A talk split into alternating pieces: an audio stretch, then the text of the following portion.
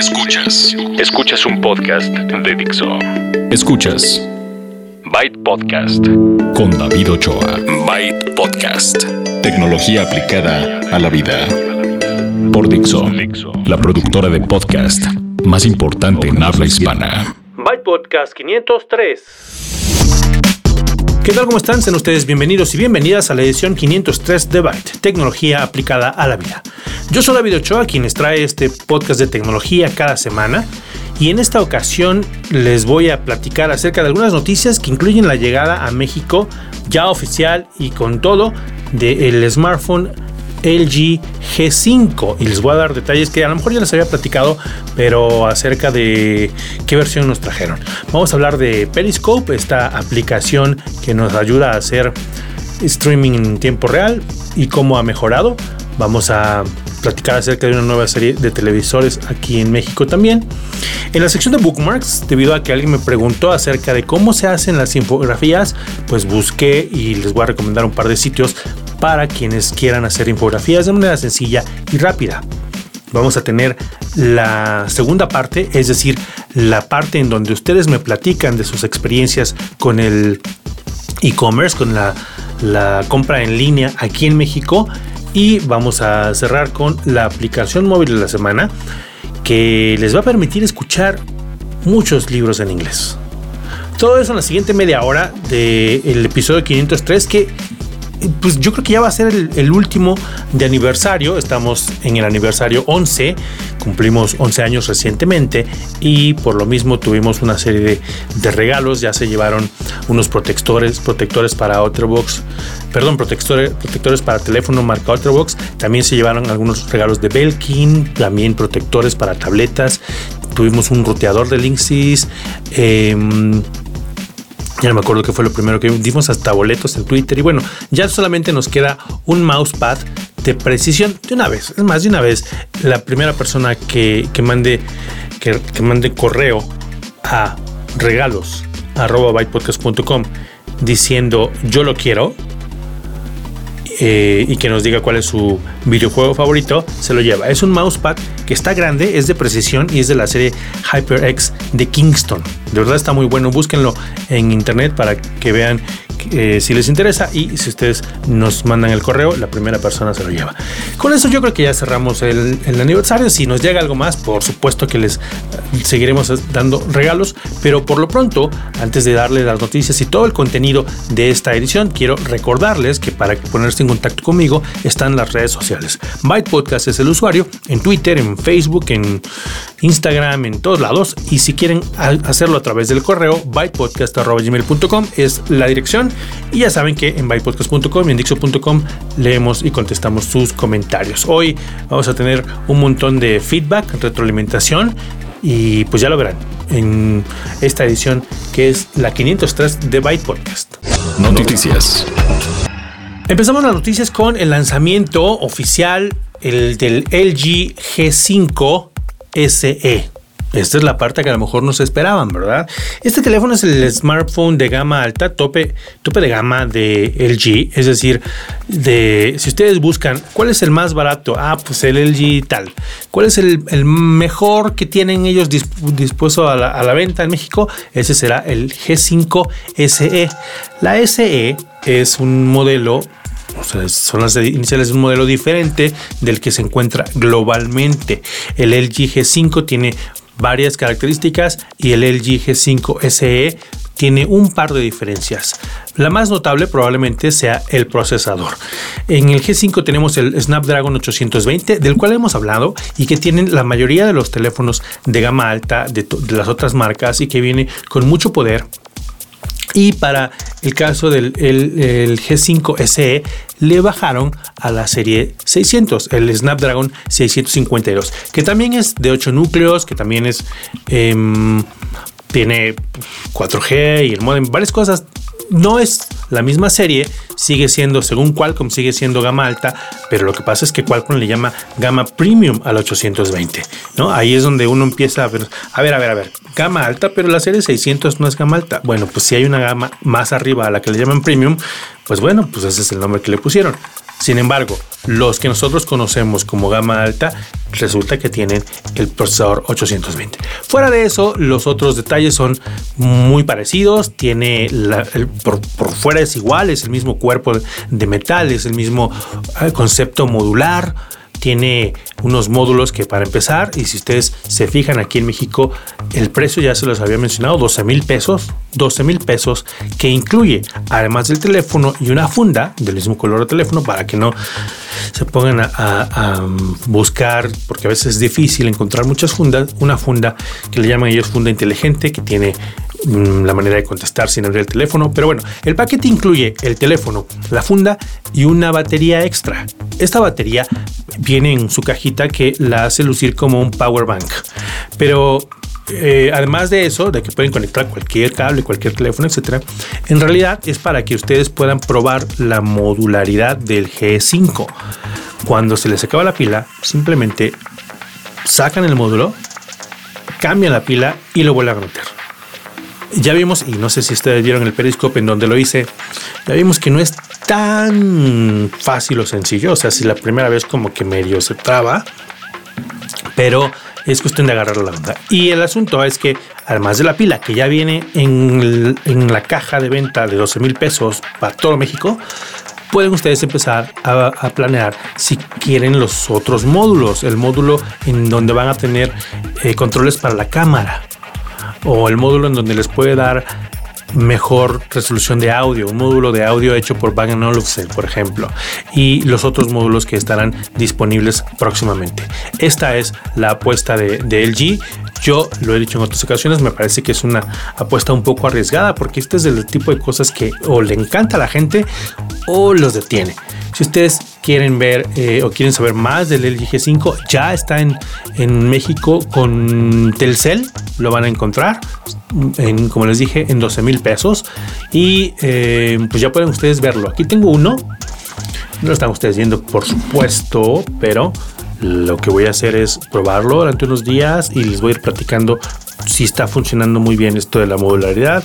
El asunto de la cámara, tiene una cámara de 16 megapíxeles principal, pero en realidad por la parte de atrás tiene dos cámaras. Una eh, normal, digamos, y otra de ángulo eh, amplio para, para que quepa más en la foto. Em, les digo, les voy a preparar una reseña completa para, darles más detalle y vamos a tener incluso a ejecutivos de LG para preguntarles esta cuestión de, cómo les está funcionando la modularidad, si el teléfono modular si em, le resulta atractivo a la gente, etcétera. Eso será próximamente y ya se enterarán ustedes. Por lo pronto, ya está México, cuesta 12 mil pesos, incluye una batería extra modular, incluye la funda del color del teléfono que lo compren, 12 mil pesos con Telcel en México. Hay cuatro colores, ya ustedes podrán encontrarlos fácilmente. Por otro lado, vamos a platicar de Periscope, esta aplicación que nos ha permitido a muchos compartir nuestra vida a través del, streaming en vivo. Ustedes a lo mejor ya la conocen y ya han usado, y a, lo mejor no la han usado, pero ya para, transmitir, pero sí para ver. A lo mejor tienen ya sus favoritos o favoritas y cada que hay una transmisión les avisa y la ven o la ven diferida y ya saben que dura 24 horas, tienen un día de oportunidad para verlo. Las, los cambios que anunció precisamente Periscope son importantes porque primero, creo que es lo más importante, ya existe la posibilidad de que se queden almacenados los videos, ya no van a durar únicamente 24 horas. El usuario que los crea siempre ha tenido la oportunidad, la decisión de borrarlos. Si alguien, y me ha pasado, ¿no? Me ha pasado ver que alguien en la fiesta saca el teléfono, usa el Periscope y ahí eh, están bien divertidos y a las pocas horas, supongo que en la cruda o al día siguiente que se da cuenta, borra el, la transmisión, el video, porque por la razón que sea, ¿no? Bueno, esta opción siempre la tiene el usuario y la va a seguir teniendo. Lo nuevo es que ya no solamente van a durar 24 horas, sino se van a quedar ahí almacenados los videos.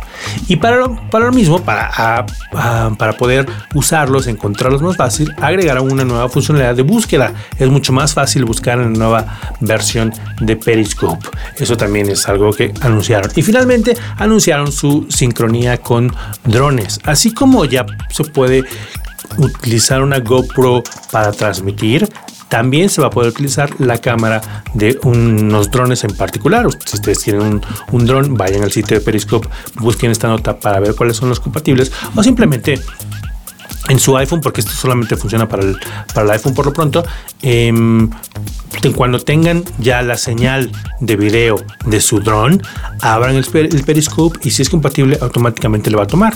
Ustedes podrán en cualquier momento switchar, cambiar la, la señal de video del drone, del teléfono o si andan muy valientes hasta la GoPro. Imagínense tener la GoPro ahí paradita a un lado, fija el teléfono con ustedes y el dron volando y switchar entre las tres señales de video. Eso suena muy interesante. Es una de las mejoras que anunció Periscope y vamos a, ver eh, cómo funciona y qué tal lo recibe la gente. Vamos a cerrar con Noticias Express. Noticias, Express. Picio anunció el lanzamiento de sus nuevos televisores Serie D en México. La Serie D ofrece luz trasera LED con hasta 12 zonas de LED activas y resolución de imagen Full HD 1080p. Ya están disponibles en Walmart y Bodega Horrera y muy pronto en amazon.com.mx. Bookmarks. Para las recomendaciones en esta semana les tengo dos sitios y les voy a platicar un poco qué pasó. Julio Hernández en Twitter un día me dijo, oye, ¿con qué programa puedo hacer una infografía. Y yo lo primero que pensé es que si eres diseñador o le sabes manejar algún programa gráfico, pues cualquiera de ellos, Photoshop o el GIMP o cualquiera de ellos. Pero en realidad no, me dijo Julio, no, pues es que queremos infografías, somos godines, ¿cómo le hacemos? Muy fácil. Hay varios sitios en internet que les ofrecen el servicio de crear gratis y de manera simple una infografía. Las infografías son estos gráficos en donde tenemos por lo general datos, ¿no? Vamos a suponer que queremos hacer una infografía de Byte, bueno ya la hice hace algunos años, y tenemos en la parte de arriba un mapa y eh, resaltado los, los países en donde se descarga Byte Podcast y abajo la información. Byte Podcast se descarga en Latinoamérica, México y España. Eh, más abajo le ponemos otro gráfico que a lo mejor un, un gráfico de pie o a lo mejor un, gráfico de barras o ciertos porcentajes y la información es el 75% eh, que lo descarga utiliza algún tipo de dispositivo iOS o Mac OS y el resto son Android así, ¿no? Tienes información con números, con eh, eh, porcentajes y todo y tienes y quieres o buscas una manera gráfica de ponerlo todo junto en algo que se llama infografía por si acaso no lo conocían, ahí se los acabo de explicar, seguramente han visto más de una. Y si ustedes quieren crear una de estas, les voy a dar dos sitios. Dos sitios que fueron los que les recomendé a Julio a través de Twitter. Y el primero se llama PictoChart. Pueden ustedes eh, empezar a hacerlo gratis. Hay diferentes em, precios y planes. Eh, incluso si ustedes son una escuela, una organización que no busca fines de lucro, pues pueden aprovechar de eso y que no les salga tan caro. Pero tiene, tiene templates, tiene em, diferentes maneras de que lo hagan ustedes muy fácilmente.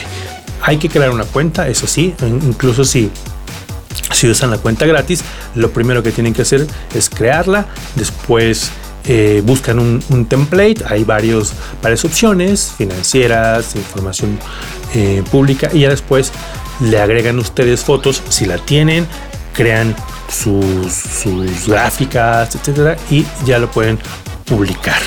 La pueden eh, grabar ustedes para que a lo mejor la quieren imprimir o la quieren presentar o incluir en una presentación en internet o en sus computadoras. Ahí están todas esas opciones. Se llama PictoChart con K y les voy a dejar la dirección en bypodcast.com y en dixo.com como siempre para que ustedes nada más le den clic y lleguen rápidamente. Otra de las opciones para crear infografías se llama Canva. Este creo que es más, más antigua y ustedes pueden em, con una interfaz fácil en donde más arrastran y sueltan, pueden crear muy fácilmente su, su infografía gratis. Esto les permite también compartirla. Pueden ustedes eh, Está, está, está en línea, no tienen ustedes que descargar nada. Ahí le suben ustedes los gráficos, le teclean la información y pueden ustedes compartirlo a través del de, mismo sitio o si ustedes quieren pueden descargarlo, etcétera. Pueden también usar templates, pueden eh, escoger entre presentaciones, infografías y hay incluso en, este sitio Canva que hace que, ofrece la, opción de crear gráficos para otras cosas, no nada más para infografías, pueden ustedes eh, hacerlo.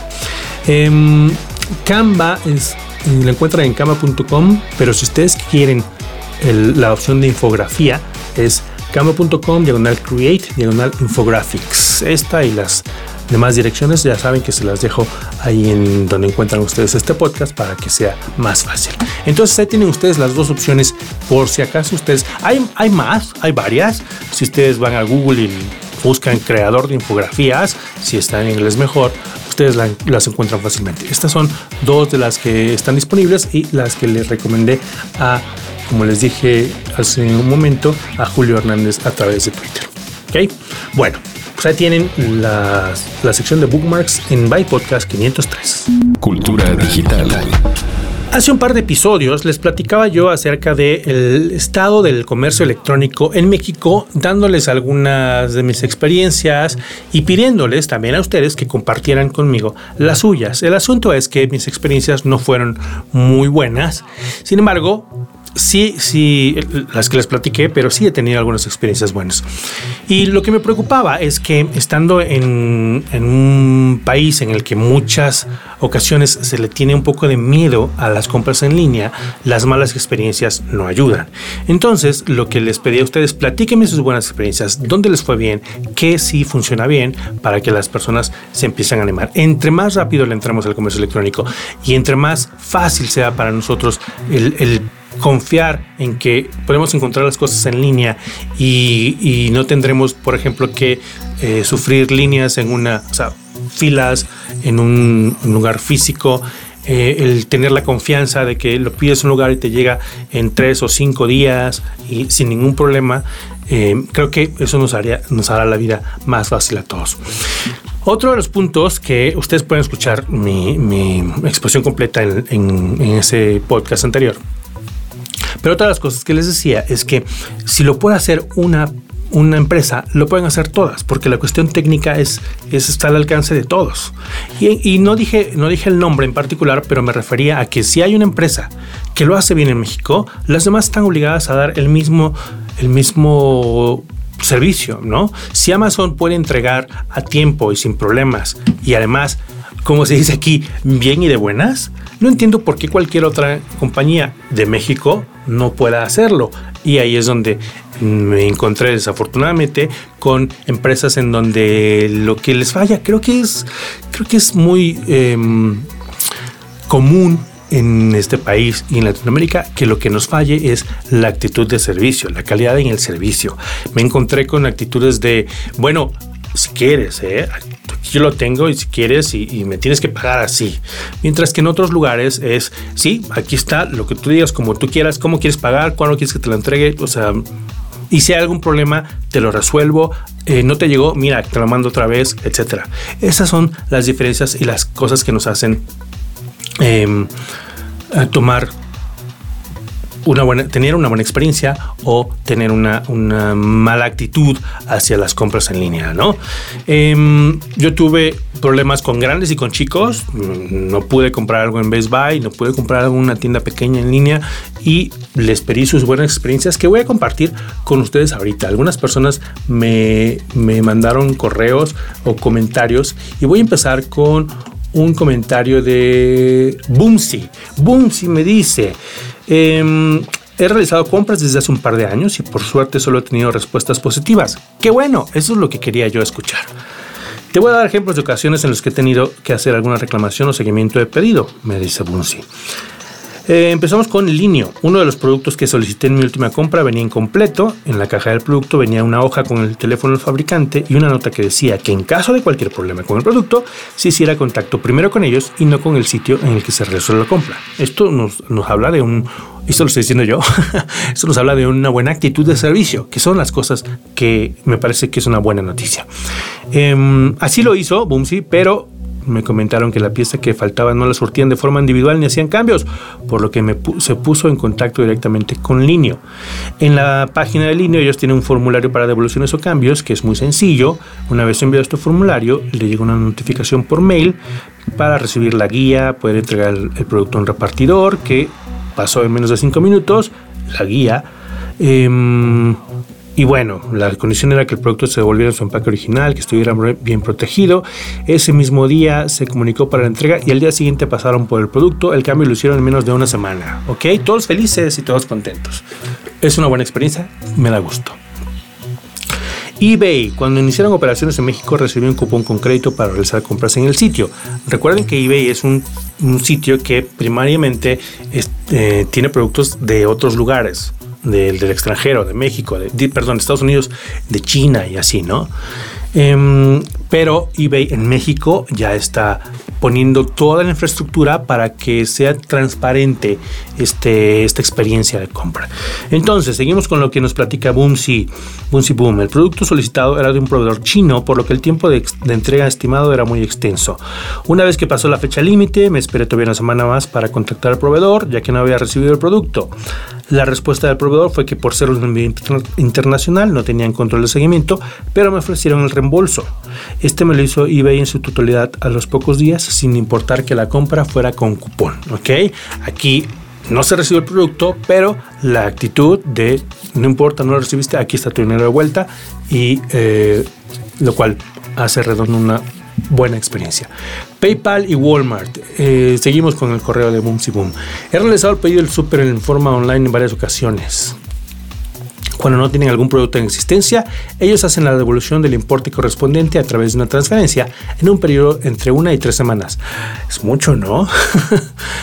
En una ocasión pasó un mes y no recibí la devolución, por lo que me puse en contacto con ellos. Me comentaron que se realizará este movimiento en la siguiente semana, pero al no recibir nada me puse en contacto con PayPal, ya que el pago lo realicé con este sistema. PayPal no solo me respondió de forma inmediata, sino que le dio seguimiento a todo el proceso y finalmente Walmart me devolvió el doble de la cantidad solicitada. ¿Ok? Em, está bien, se tardaron, pero tuvieron una buena actitud y hasta le devolvieron el doble. Bueno, Finalmente, Amazon. La última compra que realicé con ellos fue hace un mes. El producto no me ha llegado. Me puse en contacto con el proveedor y me ofrecieron volver a enviar el producto. Hace dos semanas nuevamente venció el plazo y me puse en contacto con ellos solicitando un reembolso, ya que esta fue la segunda opción de ellos la primera vez que me puse en contacto. La solicitud la hice el día de hoy, por lo que no he tenido respuesta, pero confío en que también será positiva. Muy bien, gracias Bumsy por mandarnos este correo con tus buenas experiencias en el comercio electrónico. Mencionamos a Linio, mencionamos a eBay, PayPal y Walmart y Amazon. Todas ellas compañías grandes que bueno que le responden bien al, al cliente. Otro de los correos que, que me mandaron acerca de la, mm, la mm, experiencia positiva del correo de, la compra en línea es de Carlos Alberto. Carlos Alberto García em, comparte su experiencia de e-commerce. Recientemente, pues, voy a leer lo que dijo Carlos, recientemente me pasó como a ti al comprar en Best Buy. Logré hacer la compra, pero al siguiente día me cancelaron el pedido, terminé yendo a la tienda física a realizar la compra. Uy, pues qué mal que Best Buy no lo logre. Em, por otro lado, llevo comprando en Amazon desde hace más de 5 años y la verdad han sido contadas las veces en que me ha ido mal en algún pedido, pero esas veces que me ha ido mal, entre comillas, la atención al cliente es excepcional.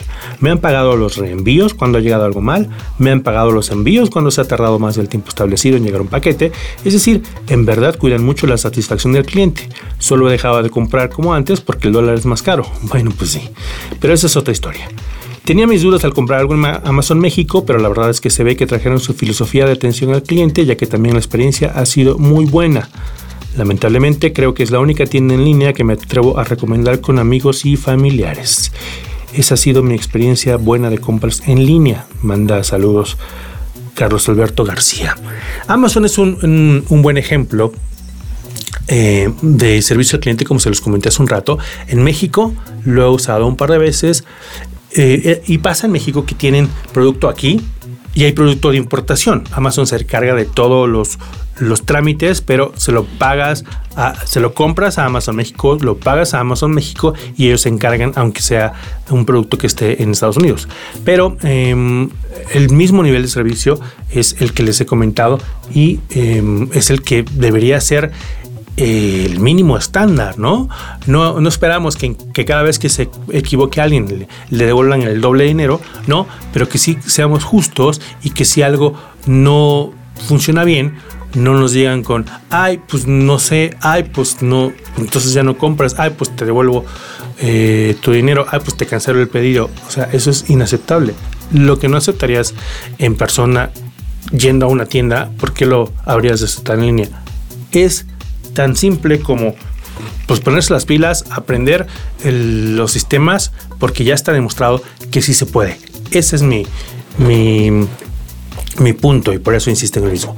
Vamos a terminar con una nota que también nos dejaron en, en Facebook. En Facebook José Abraham Cervantes dice, dice, en respuesta a la convocatoria en tu último podcast con respecto a las compras en línea en México, yo he tenido una experiencia excelente comprando en Amazon México, en Walmart México y casi siempre excelente en Liverpool México. Liverpool ha sido uno de los que ha tenido un par de quejas en lo ¿Se acuerdan que la primera vez lo puse en Twitter? Yo he he tenido una experiencia regular en Liverpool, pero José Abraham Cervantes sí ha tenido una buena experiencia en todas ellas. Me da gusto, por favor, sígueme compartiendo sus experiencias. Vamos a a ver cuáles son los que más recomiendan ustedes y la, la, idea es que cada vez tengan menos resistencia a probar y a comprar en línea. ¿Ok? Bueno, con esto cerramos la segunda parte, a ver después si hay una tercera. Estaría bueno poder traer a algunos ejecutivos, algunas marcas o, alguien que nos platique de por qué la diferencia en México, por qué no, no lo logran, por qué no les sale igual. ¿no? Vamos a, a, ver si, si convoco a un par de personas para que hablemos al respecto. Vamos a terminar este episodio ya con la aplicación móvil de la semana. La aplicación móvil de la semana. La aplicación de la semana en esta ocasión desafortunadamente está disponible en versión móvil únicamente para iOS, es decir, iPhone, iPad, iPod Touch. Pero el truco está en que esta es una aplicación que también funciona en su navegador o en Windows y es básicamente un pues traductor de voz, perdón, de texto a voz. Si ustedes tienen un texto y quieren que se los lea a alguien, hay varias opciones. La que les presento el día de hoy es Captive Voice. Texto a voz. Esta aplicación que les digo ustedes se encuentran eh, para iOS, pero también para su navegador, para Windows, incluso en las Chromebook lo encuentran ustedes, les va a permitir tener una cuenta y de, y de ahí poder ustedes a lo mejor guardar en la nube algunos textos que después los quieran eh, escuchar.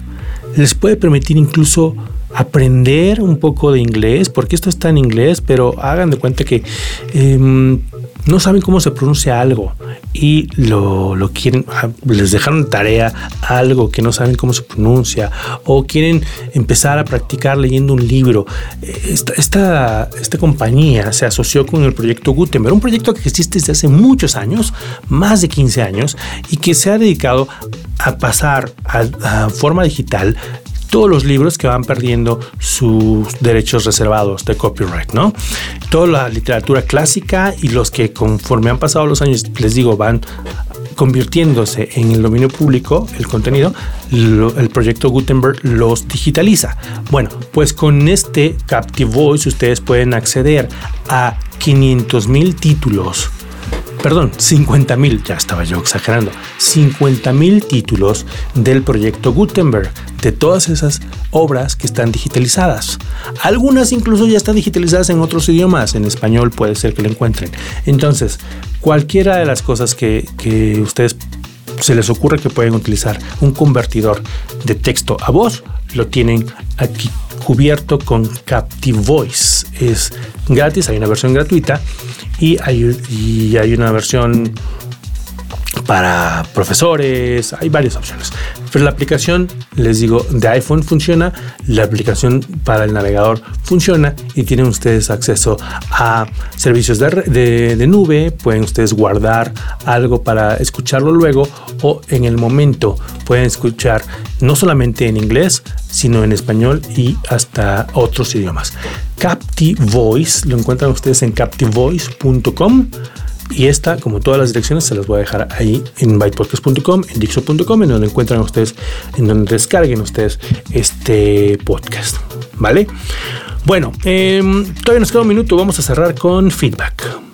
Feedback. Me encontré un correo que, que me pareció eh, chistoso. Bueno, no chistoso, me gustó. Me gustó porque es una persona, es un fan que escucha desde hace mucho tiempo y le quiero agradecer la historia que les voy a leer. Se los voy a leer casi completo rápidamente. Raixel Martínez felicita por el onceavo aniversario. Dice que sigue desde 2007. Bueno, lo voy a leer en lugar de platicártelos. Eh, eh, feliz aniversario, te sigo desde, desde 2007. Es curioso cómo te comencé a seguir. En la universidad entré y pues todo era medio aburrido. En mi antigua universidad había laboratorios de cómputo. Como escuela pública, pues casi no había nada de equipos y tenía que ver si había una compu libre para usar. Así que así fue que me quedé en una de ellas y navegando por la red vi varios archivos MP3 que estaban en el escritorio y uno de ellos decía Byte y nada más. Todos los demás eran horribles, pero me llamó la atención ese. Simplemente lo metí en mi reproductor chino de MP3, jejeje, y las risas son de él, pero me, me contagia, ¿no? la historia del reproductor chino. Eh, ya ves, uno con tecnología. Esos reproductores hoy en día los he visto a una inventa como menos de 300 pesos. Eso sigue diciendo Raixel. Eh, Comencé a escuchar el archivo y desde ahí comenzó todo. Me fui a la web y comencé a descargar más y más desde los primeros, desde el cero hasta el actual en ese entonces. Así ha sido esto. También vine a hacer, también vine a hacer la Podcast y tus participaciones. A la canija lagartija. Ya después tuve que separarme de escucharlos unos añitos y este año cumplí 30. Ya estoy viejo, ahora veo las cosas diferentes. Paréntesis, pero sigue escuchando Byte. Está bueno, ¿no? Eh, trabajo, ya terminé la carrera hace 10 años. Bueno, fueron dos licenciaturas y dos técnicas.